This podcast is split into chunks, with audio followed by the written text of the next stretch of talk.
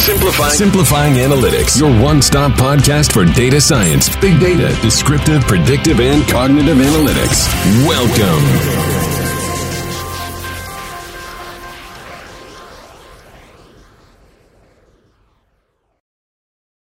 Hola a todos, mi nombre es Miguel Molina, yo soy Managing Partner de Analyticus, donde generamos soluciones en ciencia de datos para diferentes industrias, higher education, media, retail, entre otras. El episodio de hoy va a ser ligeramente diferente. En esta ocasión no vamos a entrevistar a un experto en el tema, a un practitioner, ni tampoco a un académico. Este podcast va a ser meramente la participación que tuvimos en un panel en el Online Learning Consortium en Orlando. El evento toma lugar ahí cada año y se discuten temas evidentemente de online learning y cómo la industria se está transformando poco a poco. El panel discutirá, evidentemente, el efecto que están teniendo las analíticas en educación superior. Y a diferencia de los podcasts anteriores, este será en inglés. Esperamos que sea de su agrado, por favor. No dejen de mandarnos sus preguntas, sugerencias. Muchas gracias.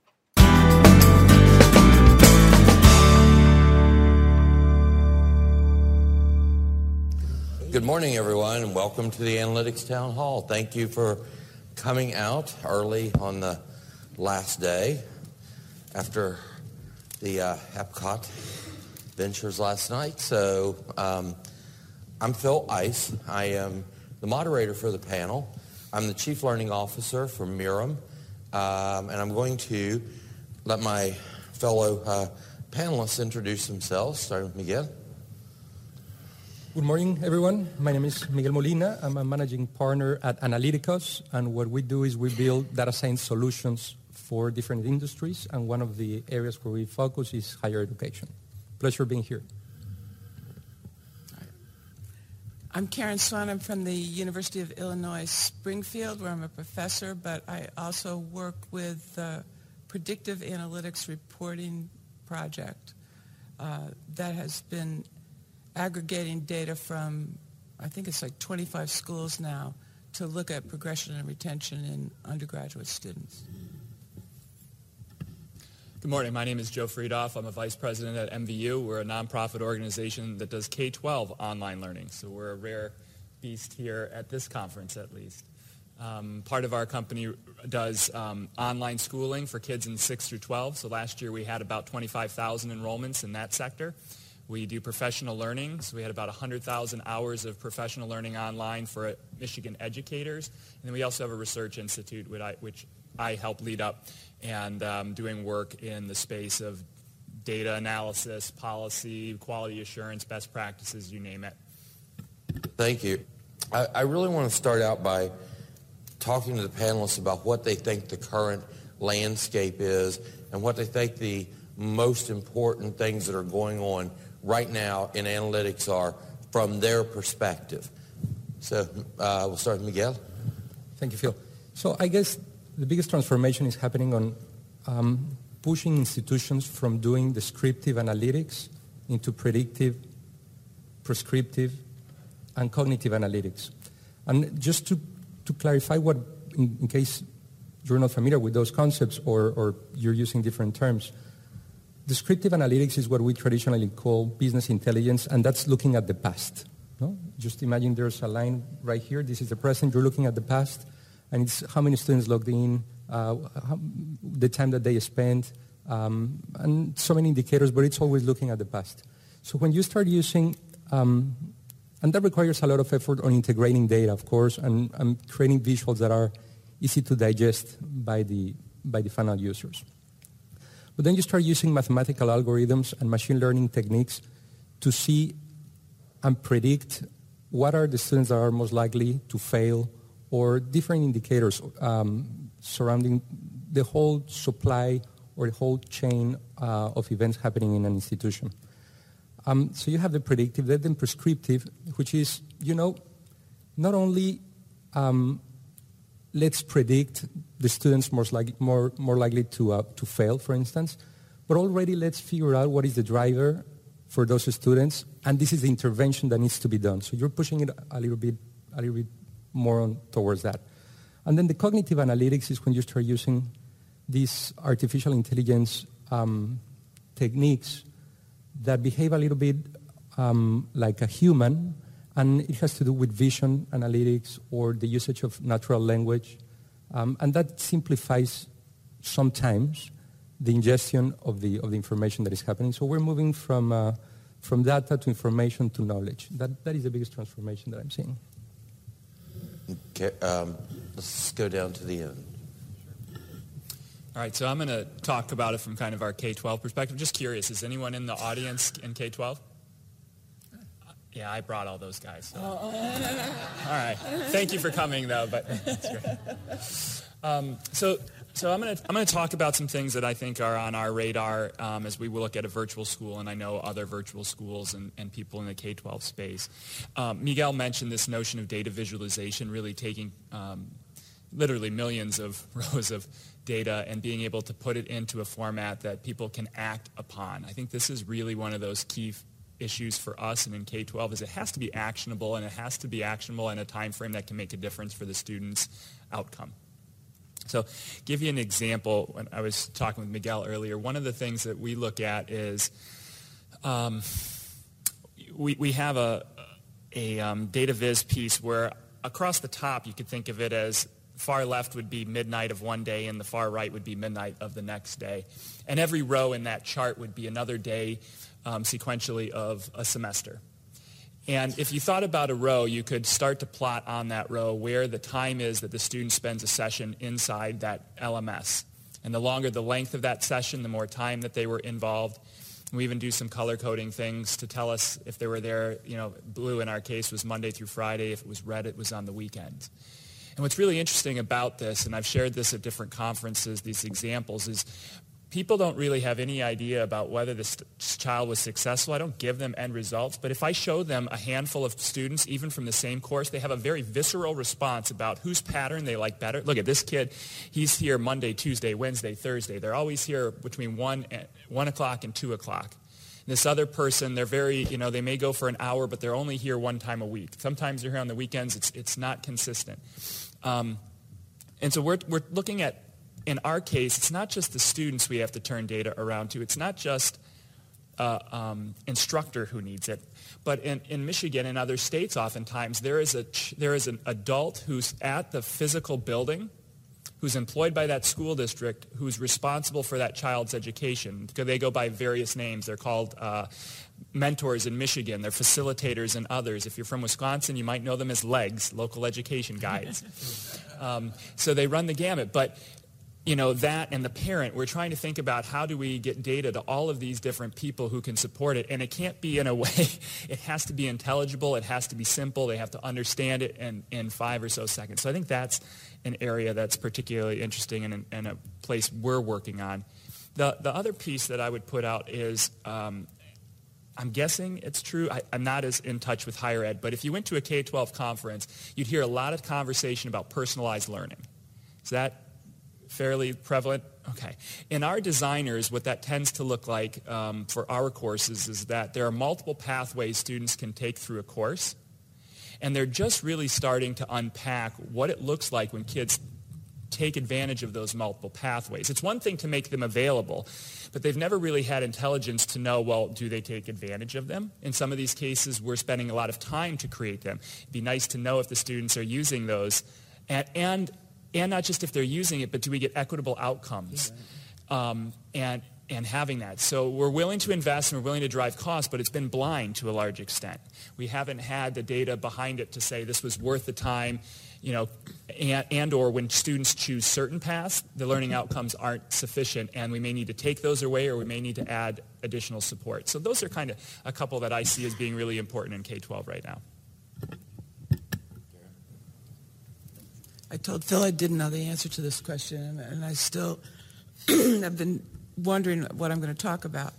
Um, I, I, think I'll pick up on what Miguel was saying. One of the things we're doing in PAR is trying to link uh, outcomes from interventions to student records. So we have all the student records for uh, since 2009 for a variety, for a bunch of different schools. And what we're trying to do is use those, link those records to interventions that students have so we can do the kind of analysis that will tell us whether or not things are working. And um, it's, it's really pretty interesting. We've, we've found um, one student success course that was actually hurting. We found several at my institution that were doing absolutely nothing. But because we're so used to throwing all these things at students, we were reluctant to take them out.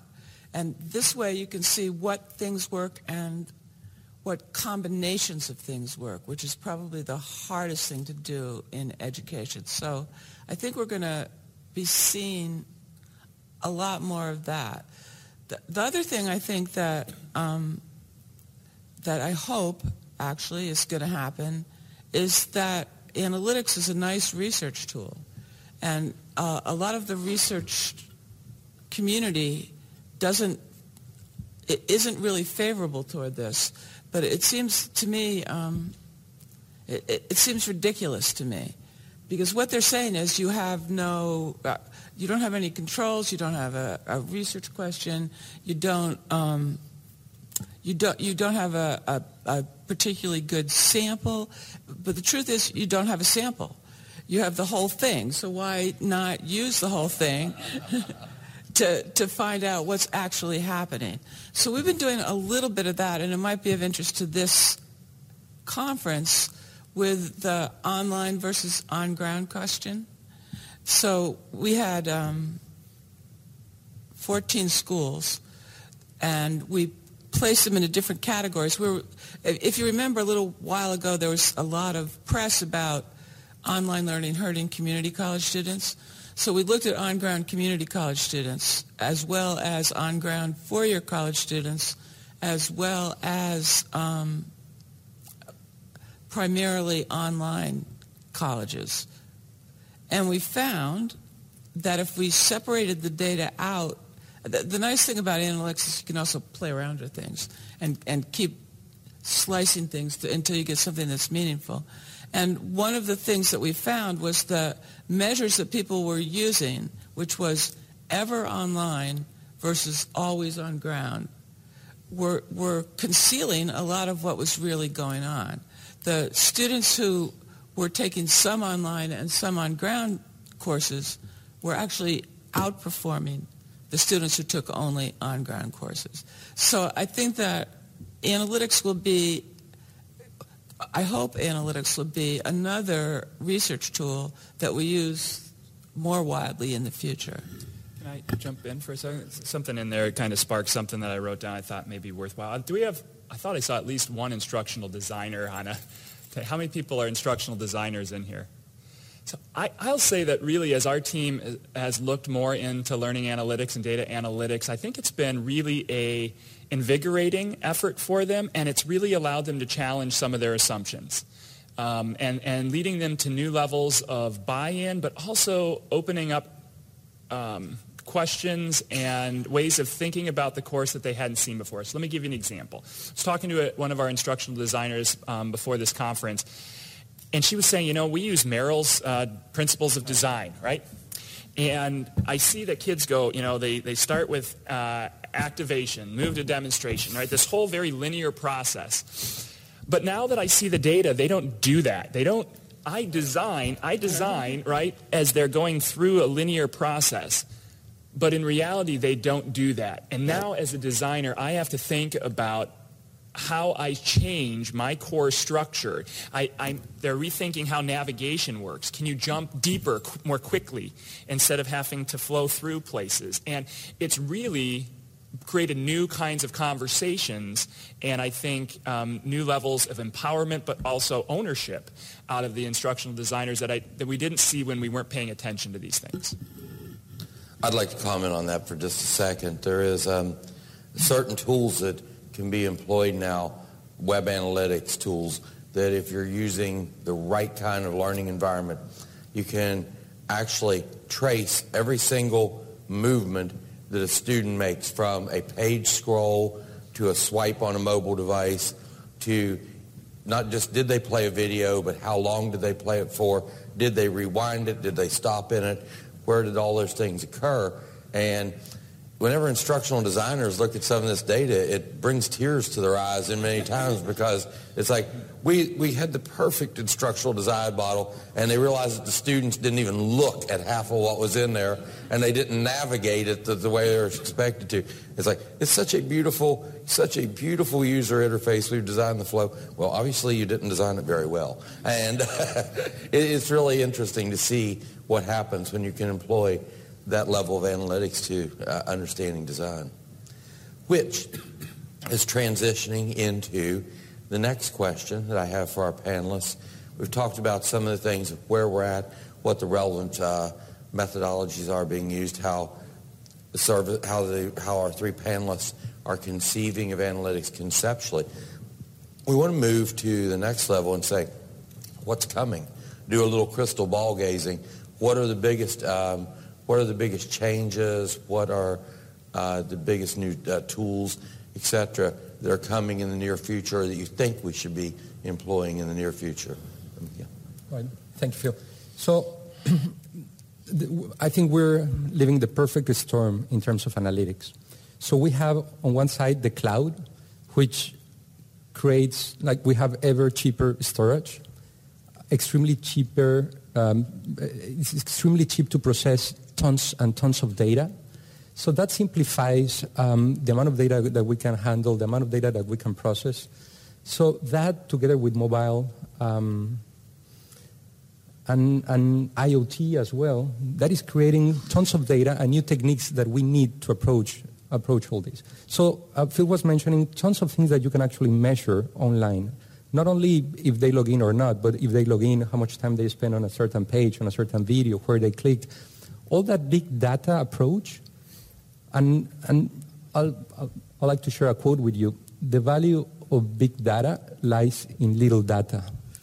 And what that means is it's really easy to get lost with all that amount of information. So what we see is sometimes the hardest thing to do is to come up with the use case. What is exactly the question that we want to have answered? And once you have that, it's easier to have this big data approach on trying to figure out the different sources that you're going to use to answer that question. And to answer those questions, and going back to what Phil was asking, the new techniques that I see are definitely the, the integration of really powerful APIs like cognitive um, uh, APIs like Watson or like Cortana Intelligence from Microsoft. So all that simplifies, um, and I'll give an example on, on Watson if I may. So we have a we create a predictive model for an on-ground university uh, in Latin America. So there's a lot of information that is being gathered once the student starts the school. No? We have a lot of information, what we call the student DNA, which is pretty much the demographics, uh, which high school um, they came from, um, uh, the zip code where they live, so which is important in some cases because we need to know the distance that it could take them to get to the university and so on. So we have all that. But truly the big data starts the moment they start the university, where we have the grades, the payment, if they pay with check, credit card, if, uh, if they pay on time, X amount of days before or after, and you start creating all these measures. And so the model was, of course, was working really cool, but once the student was starting to leave data. Mm-hmm. So what we did in order to complement the model for the students before they join the university is we're trying to use Watson, and Watson has an API on what is called uh, personality insights. So in order to get into the university, or this particular university, the students need to uh, deliver an essay. So we're training the algorithm with previous essays and, um, and the DNA from the student in order to score the student starting on day one. So now um, the, and depending on the driver that we foresee could be the reason for the attrition, there's a team ready to do an intervention. Um, so that's, that's where I see everything moving. And, uh, and institutions need to transform really, really fast because this is happening at an enormous speed. And one, one thing I like to add, even, even though you hear Watson, and sometimes it sounds a little bit like science fiction, it is here, and you would be surprised how easy it is to access. and how cheap, if, if you will. Um, so the return investment is, is really fantastic on, on this type of projects. Karen? I'm going to pick up on that because I, I do think it's here and it's it's it's gonna it's gonna stay here and it's gonna grow. So I want to talk just a little bit about what I think, how I think that's going to change education. I, I have an article coming out in the Quarterly Review of Distance Education (QR). Yeah, Quarterly Review of Distance Education uh, on this. So I, I went back and looked at it to know what I think last night and that, yeah, right. There, there's four, four ways I think it's going to change education, and not that we can stop it, but that we can be aware of it and be mediating uh, the effects of analytics. The first is epistemologically. The epistemology has to do with uh, what we can know and, and knowing. And I think there's at least right now, there's a difference between knowing and measuring knowing. And what I'm afraid is going to happen, or what I think is going to happen, is what becomes valuable knowledge is that which you can measure. And some of the things that we really care about in education, like curiosity or persistence or um, taking multiple perspectives, things like that, that we think are what you get from higher, or, or are part of what we got from higher education, and we would hope our students would get, um, aren't measurable exactly. Secondly, it'll affect, uh, analytics will affect education across the board, K-12 too, and it's been there in K-12 a little bit longer maybe. Um, ontologically, that means that's the, the science of being or existence. And uh, what I think is going to happen this way is it, it, analytics will change the way we perceive the educational experience. Because as it favors quantifiable outcomes, then the definition of what it means to be an educated person changes to meet those particular outcomes. I think it will also change education systemically. Uh, of course, it'll change education systemically because we have to really seriously change our systems from from the top down or from the bottom up if we're going to do analytics in any sort of meaningful way. Um, so then analytics become the currency of the realm. And the people who um, are in charge of that currency will, their, their status will change. And, um, and, and the system will change to, to um, reflect it. Finally, it's going to change the education politically for those exact same reasons I said before. Those keepers of the data will become the more important people in a system. The, the people in institutional research who we used to always pay no attention to are suddenly becoming really important people. But what I think is even more interesting is I think that the power will, re- that power will reside not in people but in data. And I think that the data will become the power broker at institutions. And I'm, I'm not sure what that means, but I think that, I think that we can look for that. So what does this all mean? It means you just should be aware of it and note it as it's happening and do what you can to, um, to make sure that you have good questions to make sure that you have good data, to make sure that you have good data definitions, because if you don't have the right definition, you don't even know what you're looking at. And to, um, to counteract some of these things by caring about the human parts of education. Yeah, thanks. Uh, you know, I, I wrote down um, high touch we, we live in a sector where everything, most of the conversations are about technology.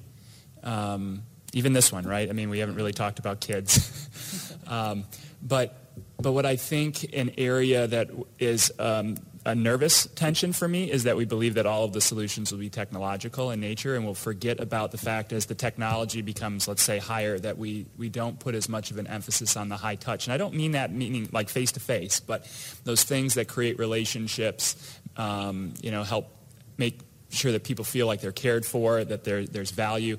These will be things that will be more difficult to, to measure in some of the systems, but um, I think will be extremely critical, and, and I don't want us to lose sight of that.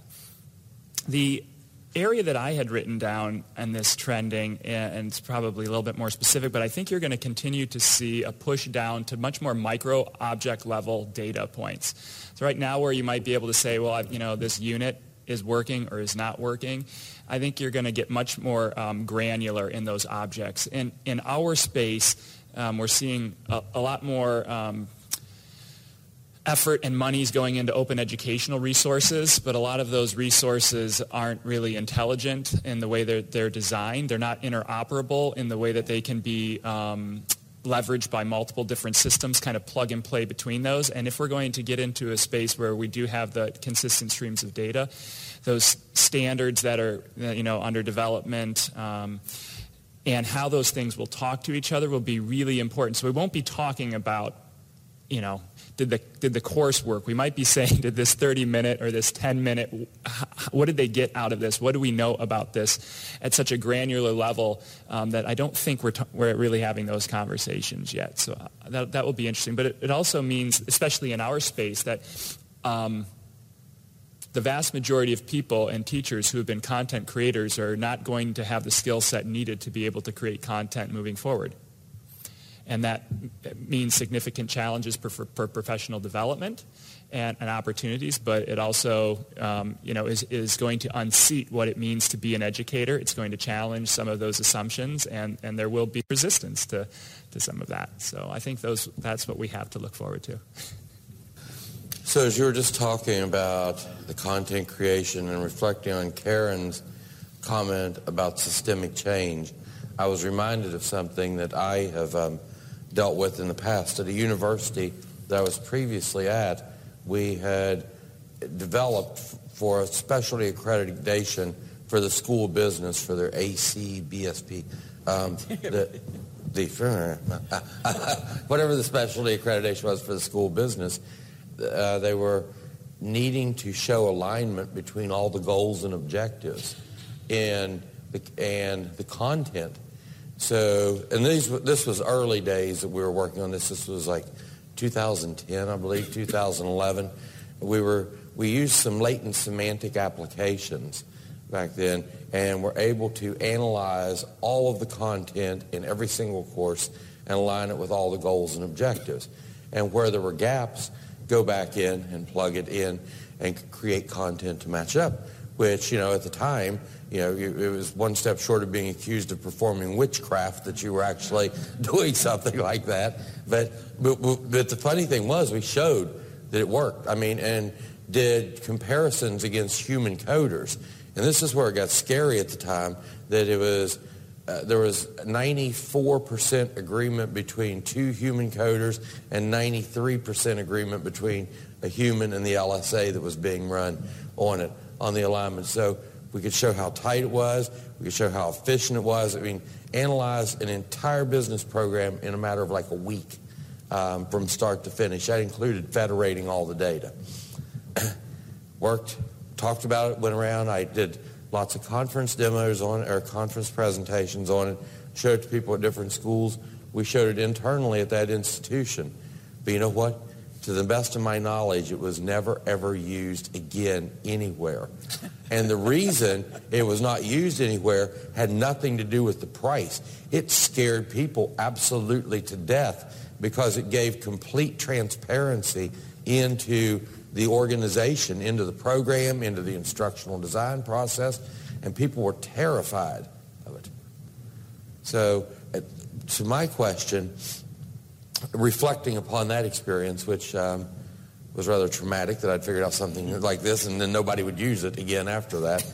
Um, my question is, are, how do you think we have to work with faculty, work with administrators to bring the right level of transparency in without terrifying? In other words, how do we engage in change management with the way that people use analytics? Because it could certainly overwhelm. So whoever wants to hit that first. Okay. it's funny, when I was trying to think of what I was going to say for the first one, I was considering that, that we generate tremendous amounts of data that people maybe look at, but they certainly don't share with the people who could actually make a difference in the organization. At least that's been my experience. Uh, but I'm not sure I know the answer to how to. I guess we need to be high touch. We, we need to be caring and considerate. And I think a lot of the issues are political. The people who control the data are high-level administrators. And what happens in the world is if that data gets out, other people are going to use it against them. And so they are very protective of their data. So there must be some way we could change the culture so that transparency is a good thing and not um, a, a scary thing. But I'm not, I'm not a high-level administrator for a good reason because so I'm not exactly sure. Ideas? Well, you know, I, I guess I, you asked said this notion of like we have to refine the question, but I, I think we also need to think about who's asking the question.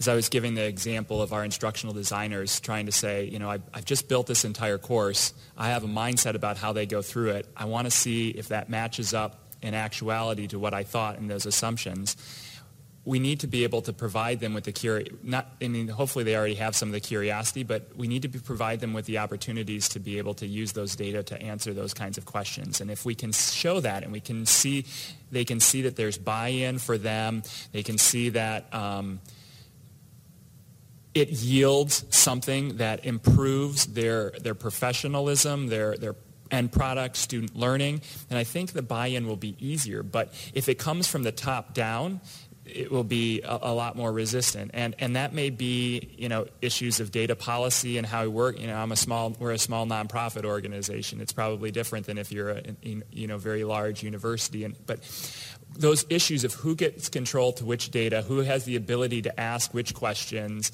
um, and, and just kind of the filtering, that, that inquiry, I think, will be critical in that. I'd like to add something here. Um, what i am seeing lately, and not only on, on education, but in different, in different industries, is the existence of a chief data officer. And, um, and this is a critical role because this is, this, at some point, this is the guy that owns the data, and his goal is how do I simplify that the whole institution is able to harness the power of this data? Um, so I guess the, the biggest leap um, in order to, for institutions to adopt these techniques and, uh, and, and, types of analysis as fast as possible would be to start having this, this person, this role, the chief data officer, or something along those lines. That's making the assumption that the chief information officer doesn't become a complete obstructionist with the chief data officer. Or who owns the yeah. chief data officer? That's the exactly and who owns the data within. Yeah, right. And you, you, can say that the chief data officer owns it, but do they control the systems and getting those? But that's what I mean. Yeah. That's what I'm saying. So, yes. You have the you have the microphone and you need to. Uh, microphone. In terms of your the, the conversation you just had about construction and things that sort, of, a small uh, HBCU, small public service institution in DC, about about four thousand students or so. So. Uh,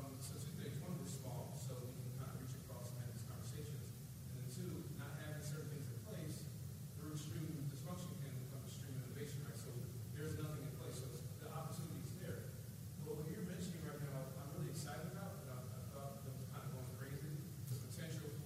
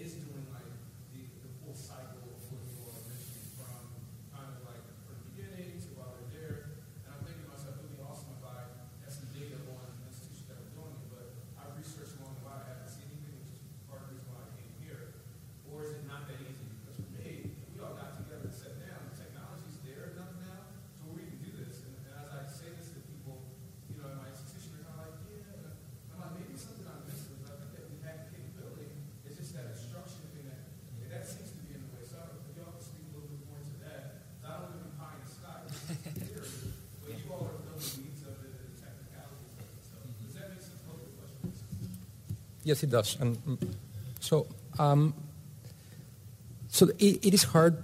As at least I, I haven't seen many institutions that are covering the full spectrum of use cases that they could cover. No, and and and that spectrum could go all the way from using IoT to optimize how the institution is being used. If we're talking about an on-ground institution, or um, recruiting optimization to understand what are the variables that make a student successful and bring it back to the marketing team so they can target specifically those populations or predicting the students are going to fail on a specific course or that are just not going to return. So you have several use cases.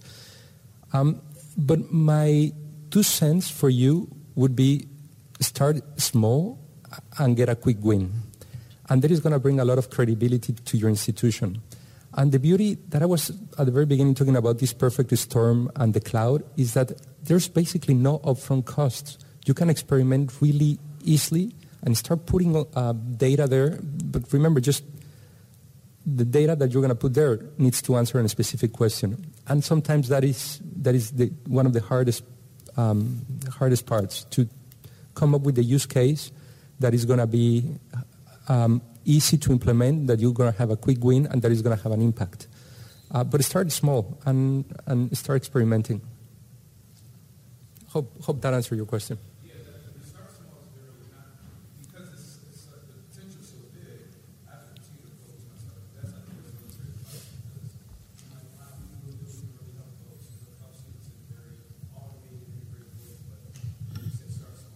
The, the other piece of advice I would give you is to look outside of your teams and your, your, your universities because there are um, pockets of this in other places. I'll just give you an example. I mean, we, we do some work at our, at our small nonprofit organization, but we have colleagues at Boise State that are doing a lot in machine learning within the kinds of Blackboard environments that we're working in.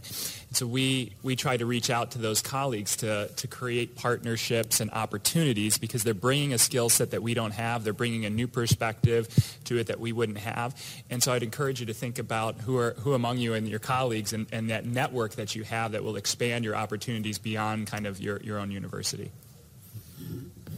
I, I just have one thing to add. Include students in the people who can, can deal with the data because they're actually the ones that are creating the data. They should be able to see it, but also they probably know how they're going to use it uh, as per that example uh, relative to you deciding how they're going to use it. Is there a question in the back?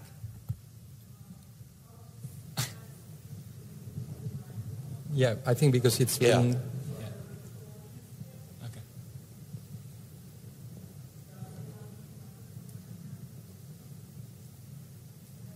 Oh, I thought there was, I- I- I I didn't know thought there there was was a a question. s- somewhere now. Can I make an- one more comment? Sure. Okay. Um, I wrote down this note about not to exclude.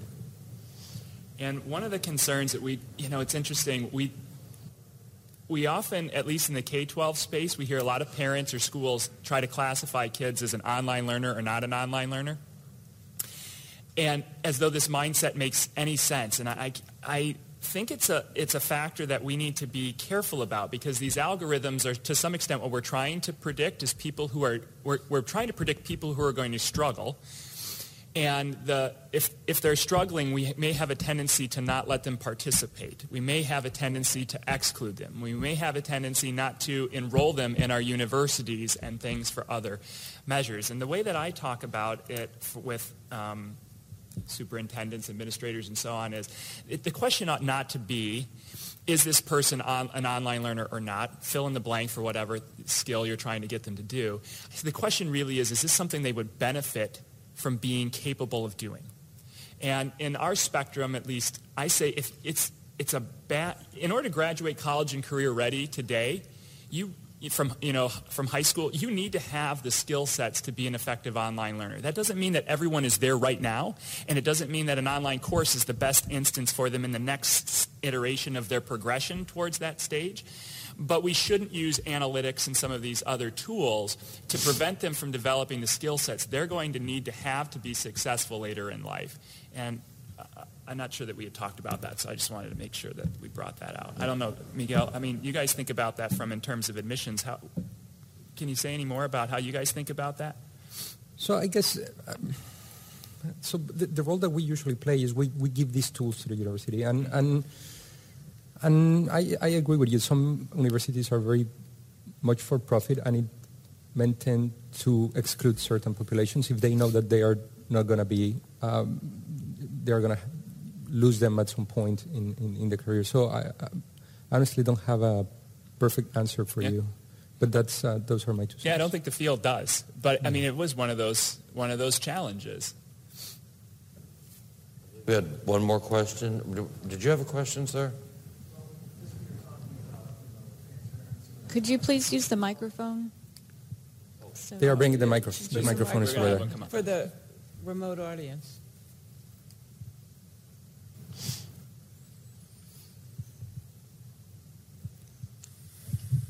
Hi, I'm, I'm uh, Tom Clark of Clark Consulting. Uh, when you're talking about uh, some about obstruction, about transparency, I think there's also simply the matter that peer group leaders among practitioners are like the people doing curriculum alignment. And I can think of some organizations where there's large-scale practitioner curriculum alignment going on. If you come in and replace that with machine learning just because it's better, you're creating, it's a political issue. And it's not the administrators. That's, that would be the, the staff, the teachers, who would have that issue. So that's I'd point that out. And do you have any thoughts about that? So I think they should see the outcome of these algorithms as something that is going to simplify their work. And there's a lot of, so going back to uh, the initial question, I believe for an institution to be truly transformed, it needs to come from the top down. However, there needs to be a lot of education from the bottom up on how these tools are going to simplify their work. And, um, and in, in, every single sense, it doesn't really matter which use case you're focusing on, but they shouldn't see it as a threat, but as something that is going to empower them, and they are become like super staff, no? Not, yeah. The, the, those are my thoughts. Okay, thank you. So it's, it's about training, and, and I think some of the words that we use, no, as analytics experts, sometimes they can be a little intimidating um, using machine learning or cognitive APIs or, or, or just using, we're using Watson for this. So people, because it's, it's, it's a new field, there's still a lot of um, uh, lack of knowledge on, on how it can be used and harnessed and how is that going to affect my job. On, but I guess if, if it becomes part of a, a holistic plan in an institution, like from the bottom up, there should be rules about who, who owns the data and how accessible it should be. And from the bottom up to train people on how these tools can be used. And, and they don't need to be trained in order to build them, but just train in order to understand them and, and to say, you know, instead of looking at every single variable, because as human beings, we're only capable of managing five, ten variables, and, and, and that's it.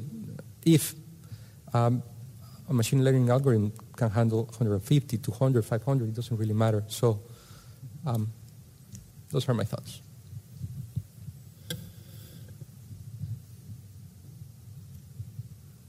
So I wanted to say, it's, and it's not just about simplification; it's about supple- like supplementing what they do.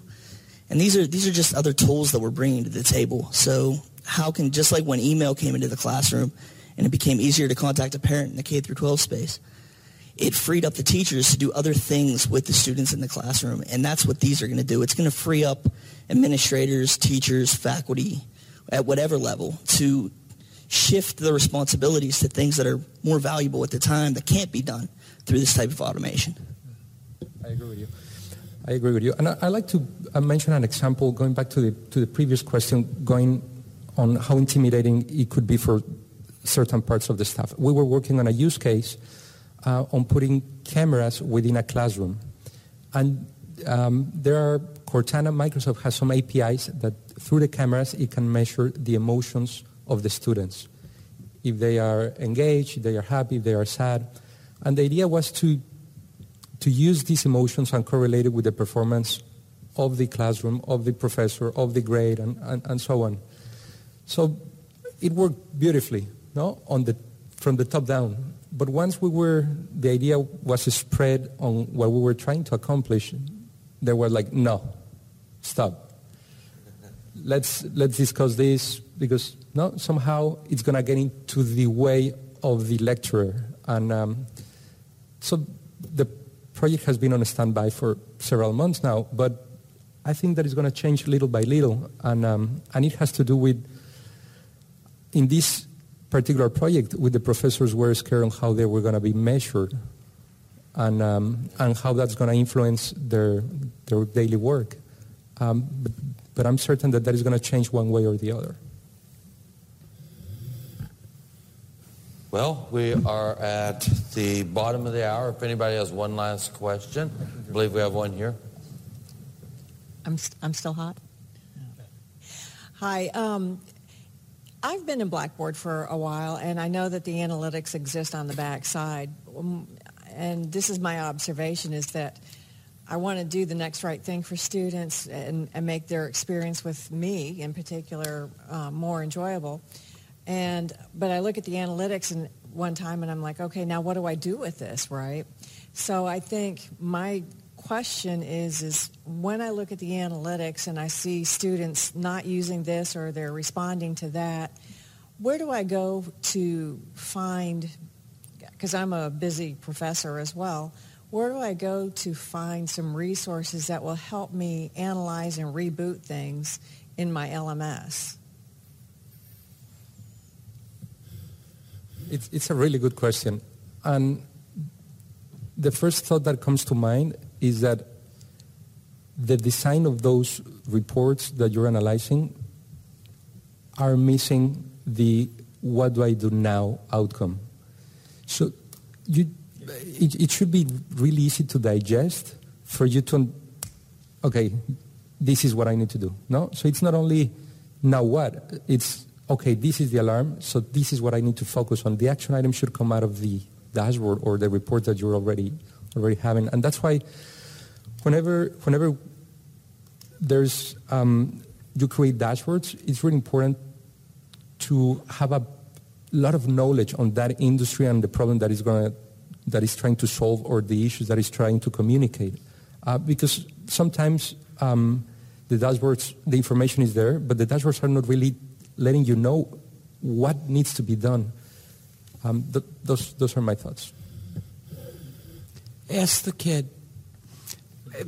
Many, many times in my career, I've, I've done research and I see something and I realize that I'm attributing all these things to the data I'm seeing when I could just ask the kid. When you use the analytics to find something where there's obviously a problem and then ask the kid, talk to the student, ask them what's going on. I think that's the best resource you have.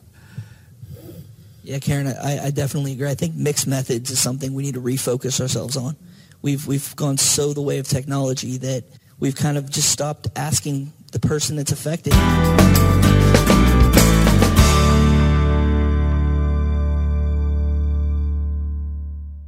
Muchas gracias. Esperamos que haya sido de su agrado este podcast sobre online learning.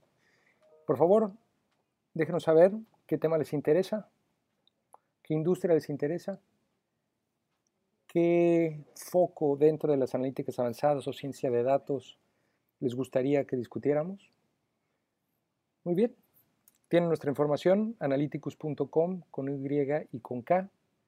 Hasta la próxima. Muchas gracias. Yo soy Miguel Molina.